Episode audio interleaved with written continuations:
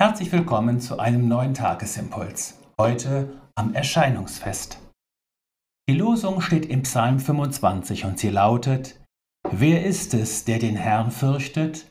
Ihm weist er den Weg, den er wählen soll. Dazu der Lehrtext aus Matthäus 2. Da den Weisen im Traum befohlen wurde, nicht wieder zu Herodes zurückzukehren, zogen sie auf einem anderen Weg wieder in ihr Land. Unser Thema lautet heute Auf Gott achten. Was nützt mir der schönste Wegweiser und das tollste Navi im Auto, wenn ich nicht darauf achte? So muss ich, wenn ich Gottes Weg für mich erkennen will, auf ihn acht haben und acht geben.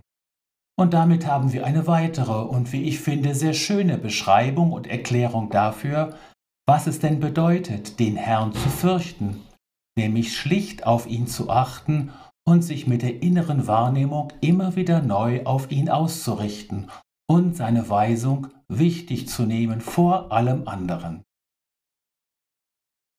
Heute am Epiphaniasfest geht es traditionell um die Geschichte von den Weisen aus dem Morgenland.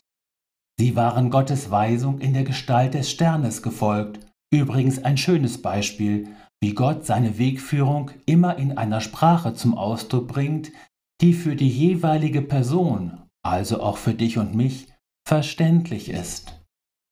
Nun kamen sie nach langer Reise schließlich in Juda an und meinten, jetzt nicht mehr auf den Stern achten zu müssen, weil jetzt ja klar war, wo es hinging. Ja prompt landeten sie an der falschen Adresse, bei König Herodes. Wie gut, dass dessen Schriftgelehrte den Tipp mit Bethlehem in der Schrift fanden. Und siehe da, jetzt achteten sie wieder auf den Stern. Als sie den Stern sahen, wurden sie hoch erfreut. Ja klar.